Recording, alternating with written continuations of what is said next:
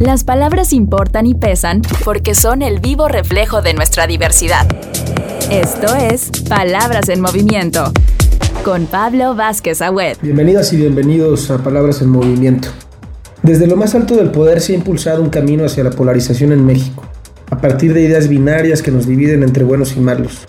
Esta estrategia, que busca negar o eclipsar la pluralidad y diversidad de nuestro país, se centra en desacreditar las expresiones políticas contrarias al presidente y a su partido, y en confrontar a los mexicanos. Esta es una visión profundamente peligrosa, porque atenta contra la diversidad de expresiones y de movimientos, contra la crítica y el disenso, contra el derecho a la diferencia. Todos estos baluartes de nuestra democracia. En este gobierno de López Obrador se ha deslegitimado desde el movimiento feminista hasta la agenda de los ambientalistas, a los medios de comunicación, comunicadores y periodistas, a los académicos e investigadores, a las organizaciones de la sociedad civil y a tantos otros que disientan o contradigan al poder. Dejar de alimentar la polarización y defender la pluralidad política no es un asunto de buenas intenciones ni una moda, sino un paso indispensable para la supervivencia de la democracia en México. Pensar en el futuro de México significa abrir y defender los espacios para la crítica, para la disidencia y para el diálogo. Entender que México es plural. Quédense en palabras en movimiento. De eso y más hablamos en este episodio. México es tan plural como las y los ciudadanos que lo conforman. Por eso, en Palabras en Movimiento, decidimos hablar de las personas y la sociedad civil organizada, quienes pese a los embates del poder público, resisten, luchan y construyen un mejor país. Palabras en Movimiento cuál es la situación en la que está la sociedad civil en México actualmente, hacia dónde apuntan, cuáles son los horizontes de las actividades de la sociedad civil en el momento actual de la coyuntura política mexicana. Desde el 2018 lo que sí veo es un cierre paulatino de espacios de interlocución.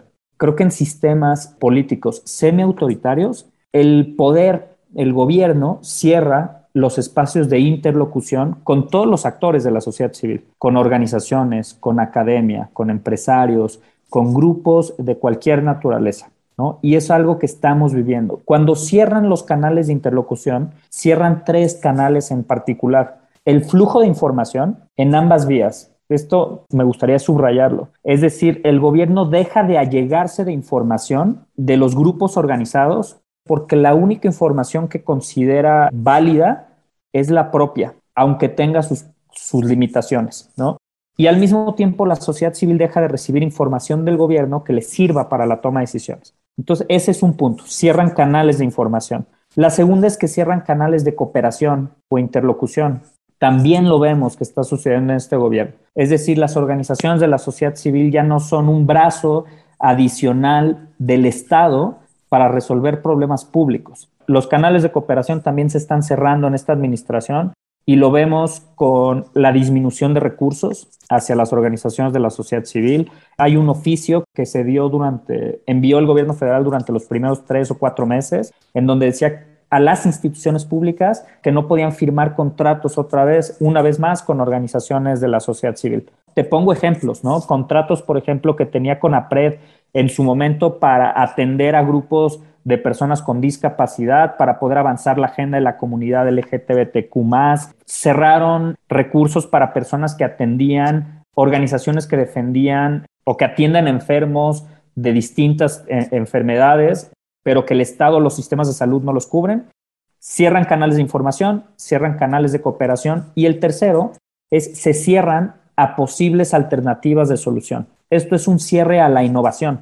¿Y esto qué significa? Poder recibir alternativas para resolver problemas públicos complejos, como la generación y distribución de energía eléctrica. Es un ejemplo que podemos tener muy fresco, como el ingreso vital, en donde participó la FES, donde participaron organizaciones internacionales, eh, incluso la CEPAL, y más de 300 organizaciones en el país, una cuarta parte del Congreso Federal, 10 gobernadores de todos los partidos políticos, incluso una articulación política de ese tamaño que incluye a todos los sectores, tuvo un azotón de puerta en, en, el Palacio de Gobierno con el presidente cuando dijo esta iniciativa no pasa porque es una iniciativa de conservadores.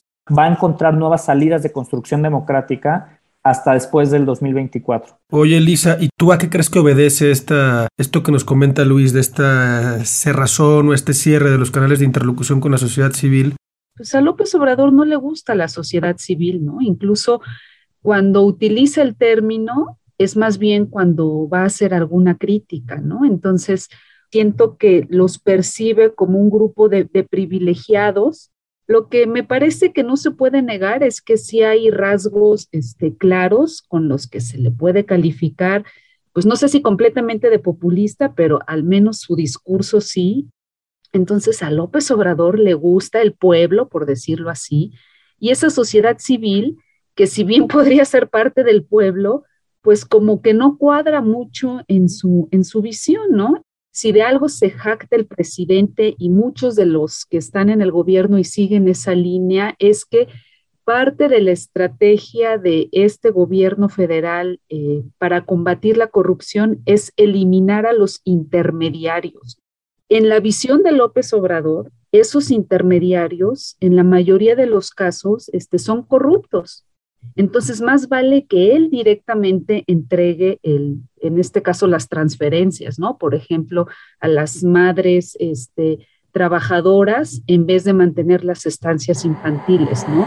Palabras en movimiento. Creo que un foco rojo en el que tenemos que poner atención de la encuesta que acaban de, de publicar, preguntan a las personas qué es preferible, si es preferible la democracia sobre otra forma de gobierno y el 22% de la población contestó en esta ocasión que es preferible, que puede en algunas circunstancias ser preferible un gobierno autoritario.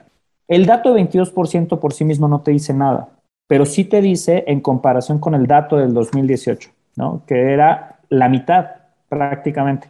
El 12% de la población en el 2018 nos decía que, que podía llegar a preferir un gobierno autoritario y hoy es prácticamente el doble. Este dato no es aislado, este dato se complementa con un par de preguntas más que también son graves. Por ejemplo, la idea de que el presidente pueda controlar todos los medios de comunicación ¿no? Eh, en caso de dificultades. Y ahí es el 41% de la población que está de acuerdo siendo los medios de comunicación una de las principales intermediaciones de la pluralidad que existe en el país, o uno de los principales expositores, no es intermediación, uno de los principales espacios en donde se vive la pluralidad democrática en el país. Repito el dato, 41% de la población estaría dispuesta a que el presidente controle los medios de comunicación. Ahí les va un dato, un dato adicional. Dice, no me importa que un gobierno no democrático, esto significaría un gobierno militar, llegar al poder si tiene la capacidad de resolver problemas. Y el dato también te echa para atrás, es 51.8% de la población. Más de la mitad de la población estaría de acuerdo que un gobierno militar o un gobierno no democrático, sea lo que sea que la gente entienda por eso, esté dispuesta a llegar. Estos datos no eran así en el 2018 esta percepción de la vida democrática y de la pluralidad que tenemos en el país no se inclinaba tanto hacia estas posiciones mucho más verticales, jerárquicas de la integración del poder público. Estas posiciones van en contra de los movimientos feministas, van en contra de los movimientos sociales, van en contra de los movimientos que buscamos ampliar la pluralidad política del país me parece un reflejo un poco de la descomposición de los valores democráticos que hemos vivido recientemente. Luis, ¿tú por qué crees que no, no hemos sido capaces de procesar adecuadamente la pluralidad política en México? Hoy los instrumentos de comunicación del Estado, las mañaneras, del gobierno, esta idea de las mañaneras y la capacidad de comunicación y alcance que tiene para fijar su propia posición y confrontar, denostar ideas de la oposición es lo que sigue nutriendo constantemente esta narrativa de la polarización. Y para mí hay una premisa fundamental de esto, es los valores de los liderazgos y los valores de las personas que toman decisiones importan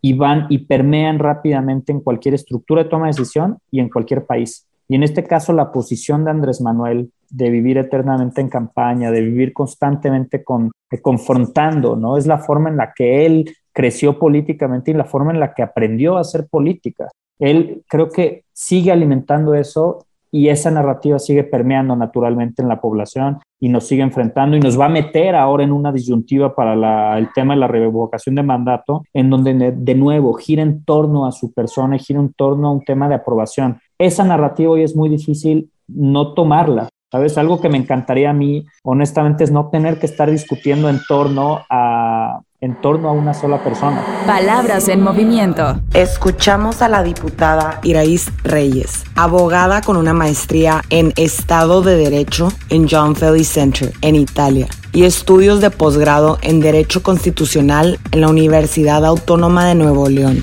Hay varias razones por las que la pluralidad política es necesaria. México es un país plural y tiene una gran diversidad de personas con diferentes condiciones sociales, económicas y culturales.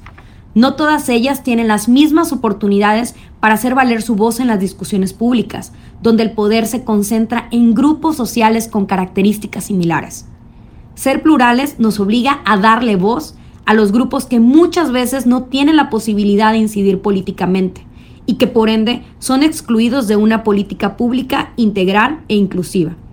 Su visión enriquece las decisiones públicas, pues nos permite entender las necesidades de todas y cada una de las personas que habitamos en este país. Por otra parte, en el contexto de la 4T, la pluralidad nos permite actuar como un contrapeso en contra del gobierno en turno.